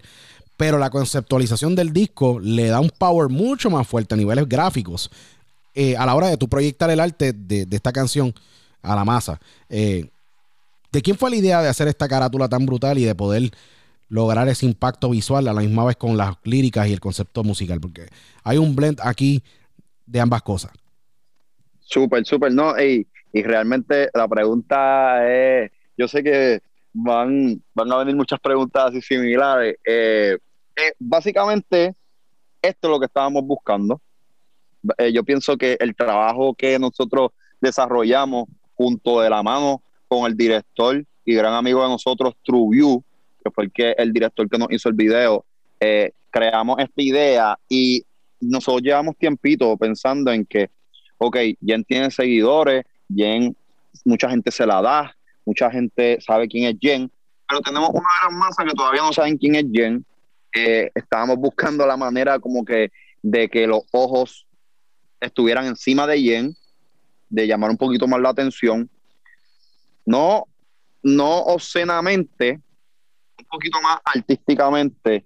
Y, y, y el, el, el cover no iba a ser ese, iba a ser otro tipo de cover, porque yo al principio, cuando lo vi, yo dije, wow, esto está bien fuerte, como que tan seguro que nos vamos a ir de esta manera. Y con el tiempo, pues yo, decidí- yo, yo los muchachos tomaron la decisión también de, que sí, ese era el, cover que era, porque iban a hacer controversia. Y yo, pues está bien, si ustedes piensan que eso, yo pienso lo mismo, vamos para encima, pero vamos a darle con todo y sin miedo. Y pues la idea del cover fue una foto de Abby, el fotógrafo de nosotros con Jen, la, la tomó y nosotros queríamos hacer un cover con una foto del video y pues escogimos ese, ese, ese, ese cover. El arte lo hizo eh, SJ, que yo, si no me equivoco, él es de Colombia y es realmente un artista gráfico que yo lo respeto mucho, emergente igual y todo va de la mano con el director del video, el artista gráfico y nosotros. Realmente no pensábamos que iba a ser ese cover. Una sorpresa cuando nos envió ese cover. Y pues, ¿qué pasa? Nosotros llevamos ya, también, también sacamos Pro del Narco, sacamos Pro del Narco, sacamos Hello, y, y son dos temas que realmente es otra faceta de Jen. Era un poquito más limpio, un poquito más, más, más comercial, y realmente la Jen que a Laser le gusta, la Jen que a Laser le encanta de producir, es la Jen de Hablamos en diciembre. Esta Jen de, de que realmente se puede parar en la tarima y rapearle a un macho y el macho se va a intimidar porque Jen realmente tiene esa proyección, Jen, Jen le gusta, le gusta rapear de verdad. Ella, yo le pregunto, Jen, pero, o sea, y ella no, ella, ella no, ella a veces no, no menciona a ninguna artista fémina, porque ahora mismo cuando tú te pones a pensar, no hay ninguna artista fémina de este momento que esté rapeando como rapea Jen Definitivo. todas están, todas están en otra vuelta. Tú te pones a ver sus versos y son pues obviamente más girly, más bonito, más rosita. Él no, Jen se está yendo contra el sol y la marea. Nosotros podemos básicamente perder todo aquí. Que gracias a Dios no es el resultado que nos están dando, todo el mundo nos está dando buen feedback. Obviamente es un poquito más jodón porque no es un contenido para todas las edades, pero pienso que todo artista tiene un, un- un comienzo. No Bad Bunny empezó a cantar canciones para todas las edades. No, no, y es como él definitivamente. dijo una vez. Es que el, con- el conejo, el conejo se fue a otros niveles. Cuando empezó, olvídate, O sea, fue o sea, rated triple double X al garete, ¿tú me entiendes? Triple X. Él dijo, él dijo una vez, yo, yo, yo, yo nunca me voy a olvidar que él dijo una vez, mira, si realmente, o sea, yo nunca he dicho, el conejo dijo, yo nunca he dicho que mi música es para los nenes, para los nenes. Si tu nene, si tú, adu- adulto, padre de ese hijo, dejas que ese nene escuche mi música, pues el problema no es mío, porque mi música yo nunca he dicho que es para nenes chiquitos. Pues ahora mismo estamos creando un fanbase más así, un poquito más adulto para poder llevar el mensaje que queremos de que la chamaquita, Jen, yo soy Jen, tiene el talento para estar posicionada a esa gran magnitud de artistas grandes, de grandes tarimas y se desarrolle bien. Más adelante podremos hacer toda la música que nosotros queremos, como está haciendo Bunny ahora mismo, que ayer salió con un tema con Aventura. Claro, ahora sale, claro que sí. Ahora, cuando Jen ya tenga sus su, millones de seguidores y esté haciendo números estúpidos. Pues pues hace claro que sentido. Sí, no, ahí, ahí hay que tú cru- cruzas el al mainstream, tú sabes. Claro. Eh, y a la hora de la verdad, hay que arriesgar, ¿sabes? Para poder ganar. Eh, y yo creo que, eh, tú sabes, mm, esto fue un riesgo no tan calculado, pero calculado hasta cierto punto, que ha resultado a niveles de, pues, de la exposición y de, y de, y de ver un nivel de engagement grande con su música. Eh, le dice, cuando tú, al tú ser dueño y cofundador de, de Más Music y deciden ustedes poner, hablamos en diciembre, lanzarlo, tú sabes, lanzarlo ir con esta línea controversial, en algún momento uno puede ser demasiado arriesgado que lo puede perder todo. Sí, sí, sí, sí, sí. O sea, nosotros básicamente, eh, por lo menos en mi posición, la posición mía, que yo, o sea, lo que te puedo decir es que yo puedo, no es que lo vaya a perder todo, no es que lo vaya a perder todo, porque uno tiene que saber lo que va a hacer, pero por ejemplo, lo que te puedo decir es que yo tenía antes un fanbase en las discotecas y realmente desde que le estoy metiendo full a esto de Jen, de Más Music, yo puedo realmente ver la diferencia de, de que si tú no, tú no le das cariño a esta área, obviamente la gente va a empezar a dejar de escucharte, dejar de verte, te va a ver de otra manera. Puedes perder cierta manera algunas cosas, como tu respeto aquí, tu respeto allá, te lo ganas de otra cierta manera, pero si no te lo ganaste, lo estás perdiendo los dos lados. So que uno tiene que ser bien estratégico y, y no solamente estratégico, eh, tener buen oído y confianza y, y tener esas ganas y esa energía de, de decir que se joda. Vamos por todo. Si pierdo esto mañana, tranquilo que de peores cosas me he levantado y lo voy a lograr. Uno tiene que ser bien positivo. Yo, yo, yo, yo creo que yo he hecho cosas que realmente nunca pensé que iba a hacer y con miedo creo que se llega lejos porque obviamente todo el mundo va a tener miedo al principio. Después cuando se dan las cosas, pues las cosas son bonitas y color de rosa, pero al principio uno, uno tiene ese, ese, ese sentimiento de que, contra, se me va a dar o no se me va a dar. Pero cuando tú tienes esa mente positiva, yo soy bien creyente de, de, de las buenas vibras y de las energías, tú las atraes. Definitivo. declaras, tú de- en todo. Tú declaras, tú, tú declaras, yo voy a mí, yo voy a hacer esto y lo voy a lograr. Y así mismo es que yo he hecho esto desde cero. Yo soy el tipo más positivo del mundo, el tipo más positivo del mundo. Y voy para encima siempre, sin miedo. Y eso es lo importante, que si tú crees en tu producto, crees en ti, crees en, en lo que estás haciendo, eh, no hay manera que, que las cosas vayan a fracasar. O sea, la consistencia aquí va a ser la que va a ganar y, y, y- va a poder levantar nada más music y lo que estás haciendo. eh, que te, eh, you know, I gotta commend you for it. De verdad, ha sido bien cool ver el pasado año y medio crecimiento de, de- de ser un productor a, a tomar decisiones mucho más inteligentes, un poco más complejas debido a que pues las responsabilidades cambian cuando eres dueño de una de, una de una, de una compañía y, y tienes un partner y hay gente y hay gente que le tienes que pagar y hay ingenieros y hay talentos y hay presupuestos y de todo. Como, como yo dije ayer, yo tuve ayer una reunión que, que en una parte de esa reunión yo digo, mira, ahora mismo no simplemente soy yo el que me estoy arriesgando aquí. Yo, si yo tomo una mala decisión, esta persona tiene sus hijos, esta persona tiene su familia, esta persona, yo no quiero que él pierda, ni que él pierda, ni yo pierda. Yo prefiero que, o sea, yo quiero que todo el mundo gane. Aquí estamos hablando de que yo, a mí me gusta delegar el trabajo. Yo tengo un equipo de trabajo que yo quiero que ellos ganen, que se sientan bien y, y conlleva muchas responsabilidades. Aunque es cuestión de, de meter mano y echar para adelante y, y, y- como yo siempre he dicho, todos los días, todos los días hay que estudiar algo. Todos los días te tienes que levantar con las ganas de aprender, todos los días te tienes que levantar con las ganas de leer. Si en verdad a ti te gusta lo que tú estás haciendo y lo que tú haces, tú siempre vas a, a buscar aprender mucho más allá. Porque de eso se trata. No quedarse estancado siendo el, el- el que hace eso que le mandan a hacer. Porque tú no puedes lograr ser esa persona que manda a hacer eso y ayudar también. ¿Entiendes? Son, son, son muchas cosas que, que a mí me gusta motivar a la gente. Y una de las cosas que a mí me ha funcionado, y creo que a todo el mundo le puede funcionar, es leer y buscar información. No pierdas tu tiempo en, en cosas que en verdad no, no tienen sentido en tu vida. Uno, uno, uno a veces pierde tiempo en estupideces, pudiendo aprovechar ese tiempo que ahora mismo, a la edad que nosotros tenemos, el tiempo de nosotros es oro.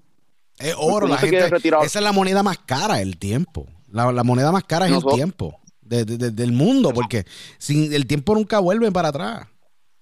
Exactamente, nosotros queremos tener un buen retiro, queremos vivir la vida bien, queremos gozarnos nuestro dinero, nuestro tiempo que hemos invertido, porque eso es un tiempo invertido. No pierdas tu tiempo con enemigos, con gente que hable mal de ti, no pierdas tu tiempo en estupideces que realmente no te generen dinero.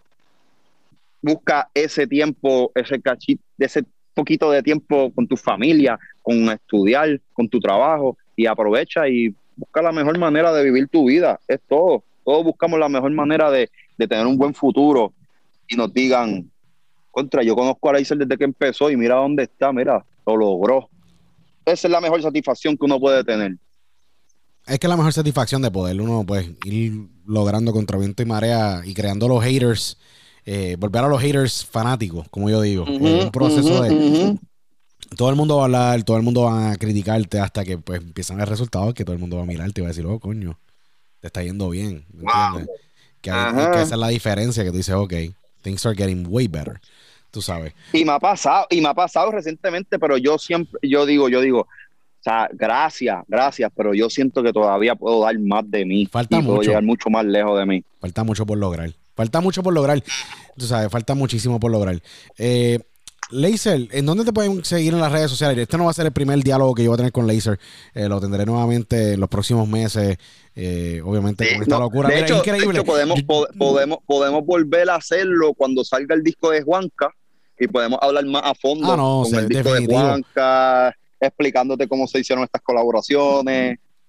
Sí, no, definitivo. Y sería bien brutal tener a Juanca en la conversación. Eso es, otra, eso es otro punto para hablarlo offline. Pero sería sumamente También. interesante, de verdad, eh, tener a Juanca acá y, y dialogar, tener este diálogo muy diferente a lo que ustedes han escuchado, a lo que escuchan a niveles de la música urbana, que siempre se están empujando. Pues mira, para hablar del otro y sacar, ¿me entiendes? Sacar a los trapos sucios al otro.